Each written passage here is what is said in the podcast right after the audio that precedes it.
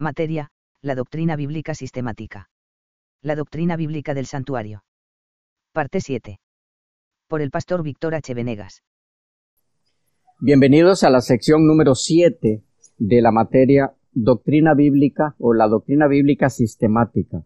Continuamos con la doctrina bíblica del santuario.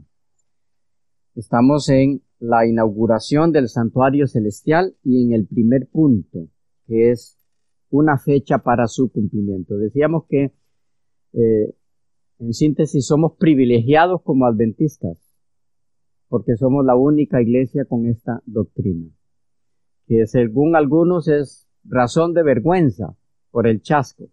Y les decía, ya iremos viendo cómo vergüenza es lo que menos hay que tener por el chasco. Debemos sentirnos privilegiados por ser la iglesia que surgió del chasco de 1844. Ya iremos viendo cómo esa fecha estaba profetizada tanto en Daniel como en Apocalipsis. ¿Ok? Eh, y preguntábamos eh, si usted consulta con un hermano evangélico por qué descendió el Espíritu Santo el día de Pentecostés, él no va a tener la respuesta. A menos que haya leído libros adventistas. Digo esto, repito, con toda modestia. ¿Por qué? Porque no hay forma de entender no hay ninguna otra información en la Biblia para entender por qué descendió el Espíritu Santo ese día, si no es en el contexto de la inauguración del santuario celestial. El Espíritu Santo descendió y vamos a ver los detalles luego en ese día porque ese día estaba siendo ungido Cristo como sumo sacerdote en el santuario celestial y ese ungimiento fue a tal grado que descendió hasta los discípulos para que iniciaran a predicar lo que estaba teniendo lugar, lo que estaba iniciando en el santuario celestial, el ministerio intercesor de Cristo. Para eso fueron llenos del Espíritu Santo. O sea, que la iglesia cristiana en sí fue llena del Espíritu Santo para que empezara a predicar la doctrina del santuario. ¿Qué les parece? Para eso la levantó el Señor. Pero eso quedó en el camino. Y hasta 1844, mucho tiempo después, Dios tiene que volver a levantar en su pueblo la necesidad de predicar esa doctrina básica que envuelve todas las demás doctrinas bíblicas.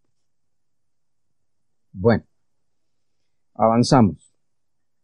Así como en ocasión de la inauguración del santuario terrenal, el pueblo de Israel celebró su liberación del cautiverio egipcio, símbolo del pecado, de igual forma, la iglesia cristiana, el nuevo Israel de Dios, celebró el día de Pentecostés.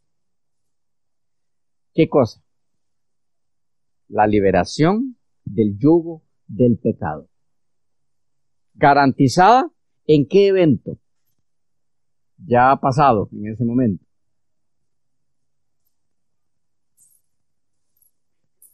¿Ah? Mm, sí, pero la muerte de Cristo no garantizaba la redención porque él podría haber quedado ahí. La resurrección. La resurrección de Cristo es la garantía. ¿Ya? Y era lo que ellos estaban celebrando. Las tres fiestas anteriores a Pentecostés habían tenido ya cumplimiento. La Pascua, ¿dónde? La muerte de Cristo. Los panes ácimos, ¿dónde? Sí, en la sepultura, en su cuerpo que no vio corrupción mientras estuvo en el sepulcro. ¿Y las primicias? En su, ¿Y ven el orden? ¿Recuerdan por qué se le dice a Moisés, todo debe hacerlo en el exacto y preciso orden que se te da? Porque todo llevaba un orden luego en el cumplimiento las primicias en su resurrección. Y la fiesta que seguía era Pentecostés. Y tenía una fecha específica. ¿El día? ¿Sí? ¿Qué día era? Era 50 días después de las primicias. Tenía que celebrarse el Pentecostés. ¿Ok? Y así ocurrió exactamente. Jesús, después de haber resucitado, estuvo con sus discípulos cuánto tiempo? Preguntando mucho hoy, ¿verdad? Hechos 1.3.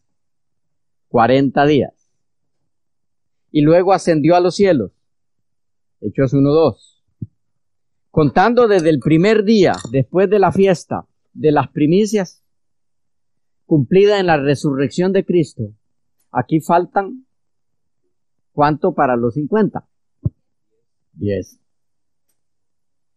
Es decir, Jesús asciende a los 40 días después de resucitado, pero faltan todavía 10 días para la fiesta de Pentecostés.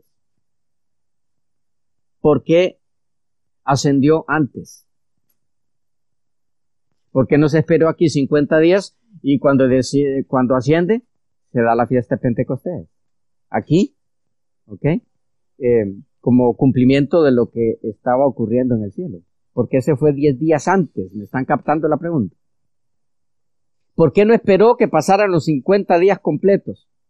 A fin de que su ascensión coincidiera con el derramamiento del Espíritu Santo. Para entender por qué necesitamos conocer la verdadera razón por la cual descendió el Espíritu Santo el día de Pentecostés, que mencionábamos muy brevemente. ¿Qué fue lo que ocurrió en el cielo? Que hizo que el Espíritu Santo descendiera precisamente ese día. ¿Por qué no descendió el mismo día que Cristo ascendió, 40 días después de la resurrección? Eso tiene una razón de ser durante esos 10 días de intervalo, entre los 40 y 50 días, estaba ocurriendo algo en el cielo de mucha importancia en relación con el ministerio intercesor de Cristo en el santuario celestial. Este aún no había sido inaugurado. En esos 10 días para que Cristo iniciara su función como sumo sacerdote. ¿Ok? Como se hacía en el símbolo. El celestial debía ser también inaugurado como lo fue el terrenal. Y los preparativos y las ceremonias correspondientes a dicha inauguración ocurrieron precisamente durante esos diez días iniciando desde la ascensión de Cristo, 40 días después de la resurrección y concluyendo precisa y exactamente el día de Pentecostés. Durante ese lapso de 10 días se cumple la realidad de los incisos 2, 3 y 4 que ya mencionamos. ¿Me van captando? Volvamos a ellos y los entenderemos ahora un poco mejor. El 2. Instrucciones divinas previas y específicas antes del evento principal, que era la inauguración del santuario terrenal. ¿Cómo se cumple este símbolo en la realidad? Recordemos los detalles, que ahora son muy importantes. Todo en el santuario debía estar en el lugar correspondiente. El sacrificio en el altar del holocausto ya debía haberse realizado. Éxodo 40, 29.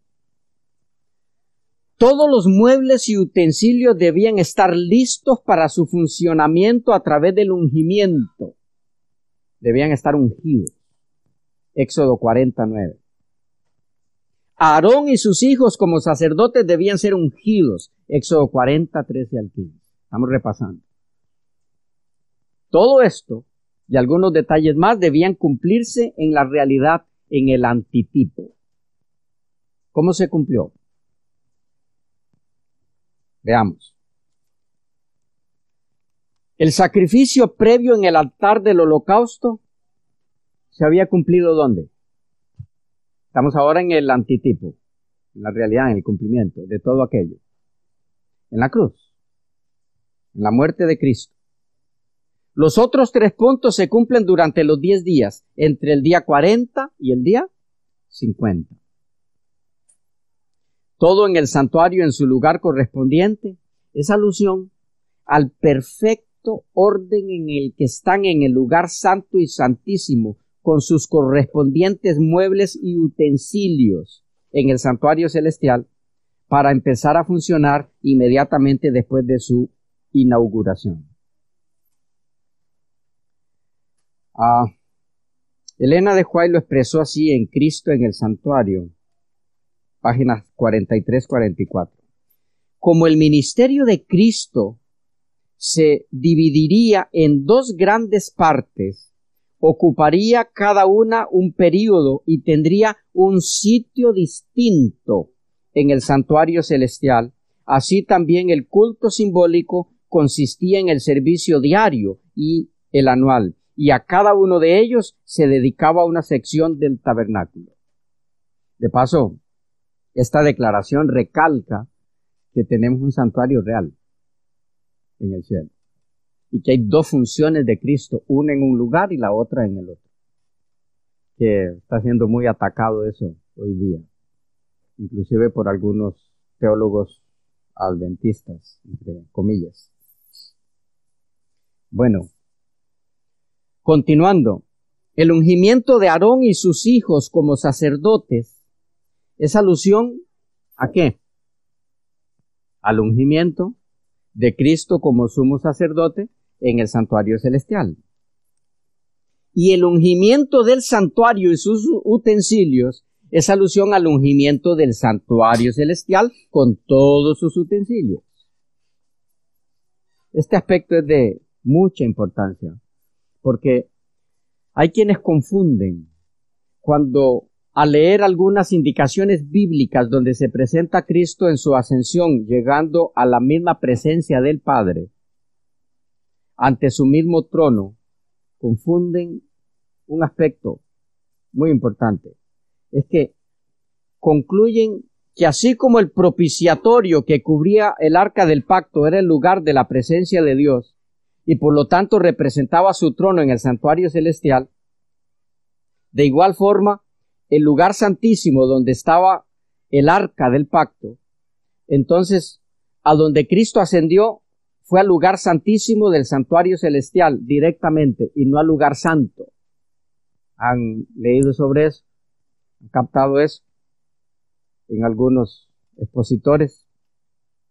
Es decir, eh, hay quienes creen que cuando, bueno, y de paso la mayoría, que cuando Cristo ascendió, ascendió directamente para quedarse en el lugar santísimo, en la propia presencia de Dios, en el trono de Dios, en el lugar santísimo.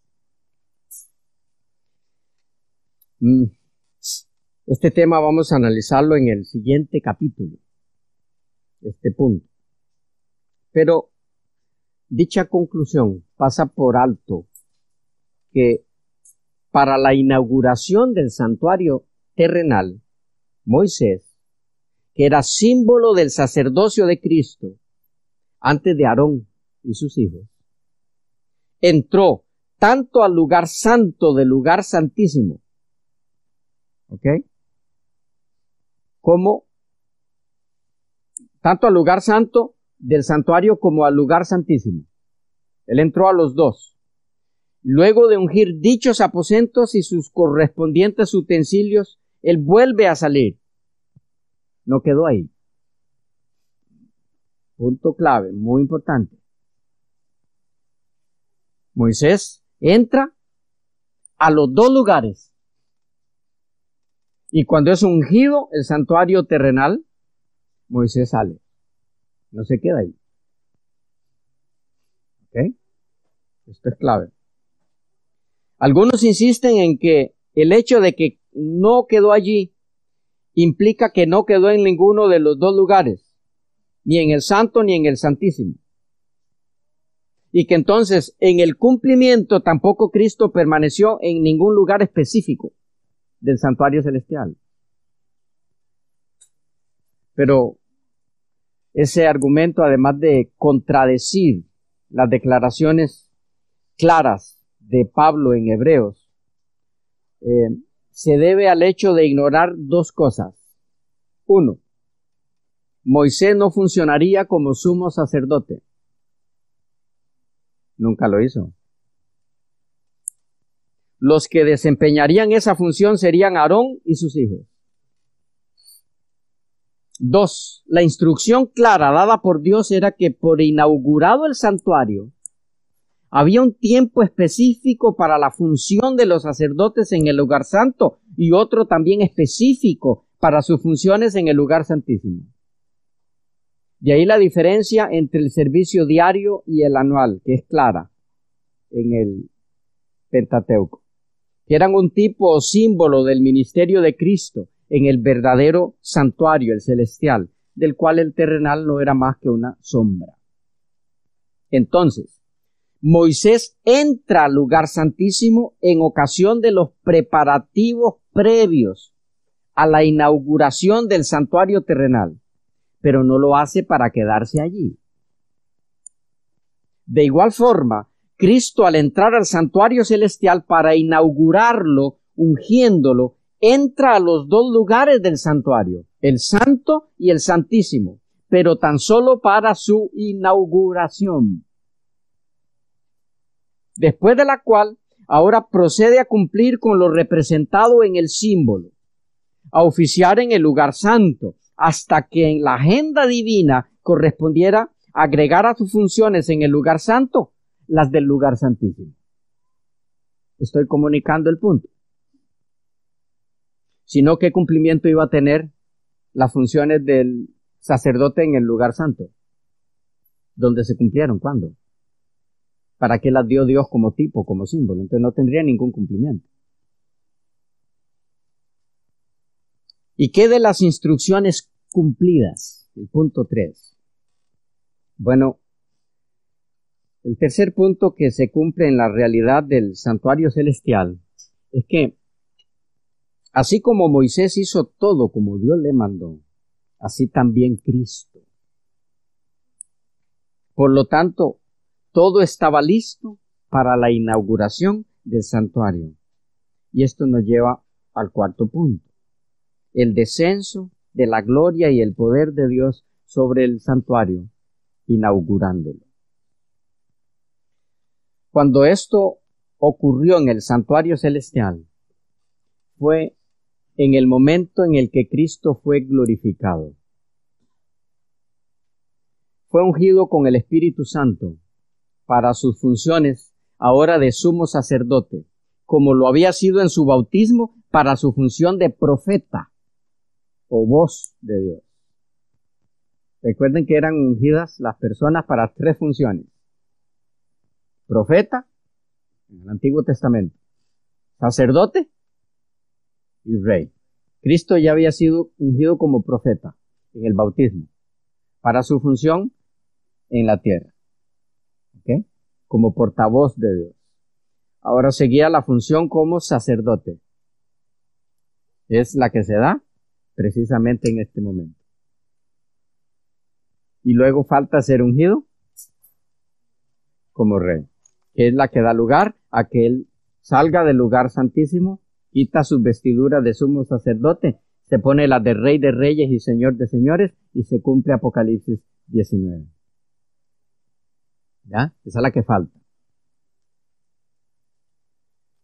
Y ese ungimiento, el de sacerdote, fue tal que descendió hasta sus discípulos. Y los 120 en el aposento alto, aquí en la tierra, fueron llenos del Espíritu Santo. Ustedes recuerdan en el Evangelio de San Juan, Juan el capítulo 7, versículos 37 al 39, ese texto tan conocido. Dice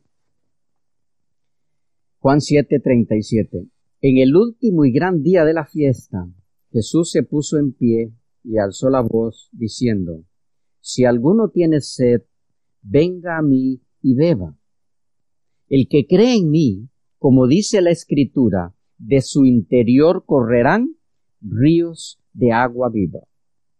Ahora noten, eso de ríos de agua viva que saldrían del interior de los que lo, de los que creyeran en él.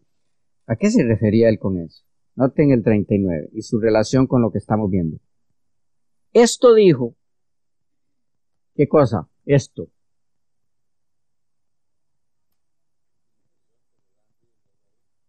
Ríos de agua viva que saldrían de sus hijos.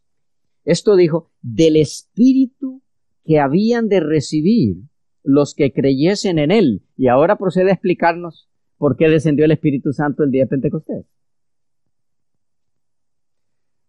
Esto dijo del Espíritu que habían de recibir los que creyesen en él, pues aún no había venido el Espíritu Santo porque Jesús no había sido aún glorificado. La glorificación de Cristo se dio precisamente en su ungimiento como sumo sacerdote para iniciar sus funciones en el santuario celestial, en el lugar santo, el día de Pentecostés, 50 días después de su resurrección, exactamente en el periodo que prefiguraba el tipo o el símbolo que tenía que darse. Estamos Preguntas, inquietudes. Hasta aquí. ¿No hay? Allá hay una.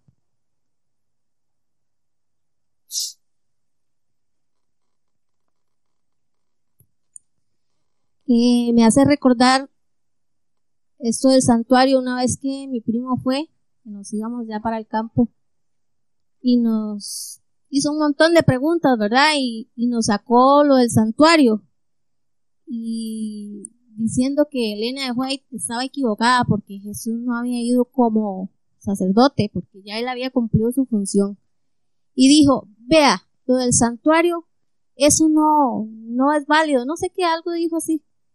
Porque ahí no están, en el santuario terrenal no estaba todo lo que está en el cielo.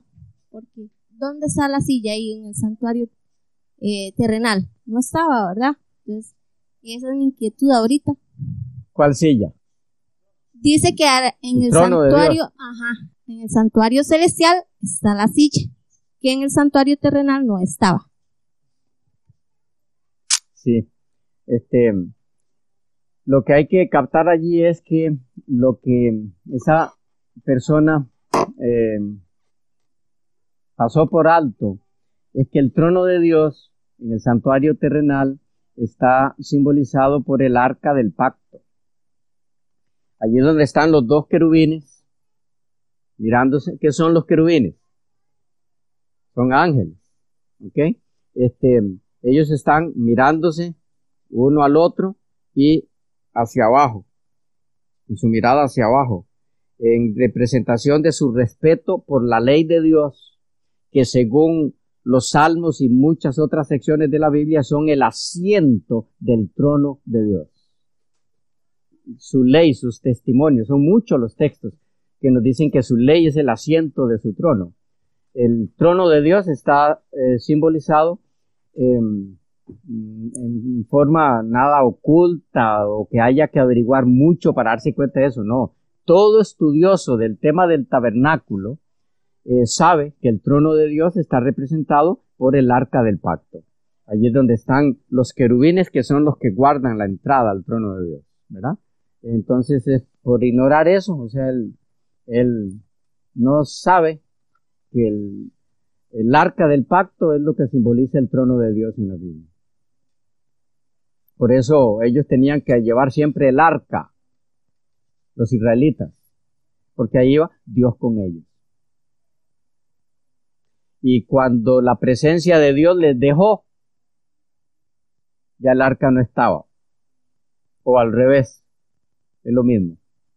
Cuando el arca del pacto fue quitada de ellos, ya Dios no estaba con ellos. ¿Por qué? Porque el arca representaba su trono. Cuando los filisteos se metieron con eso, ustedes pueden leer la historia de lo que les pasó y las desgracias que le vinieron porque esa arca representaba el trono de Dios, la presencia de Dios en Israel. ¿Ya? Y ellos pretendieron jugar con lo sagrado y tener en ellos, entre ellos, entre su pueblo, la presencia de Dios. No, Dios no era Dios de los filisteos. Ellos tenían otros dioses falsos. ¿Ok? Y ocurrieron varias desgracias. ¿Ah? La Biblia dice que les dio hemorroides. Este, así que es por ignorar eso. Claro que está representada la silla de Dios, el trono de Dios, ¿ya? En el arca del pacto. ¿Alguna otra inquietud? ¿No?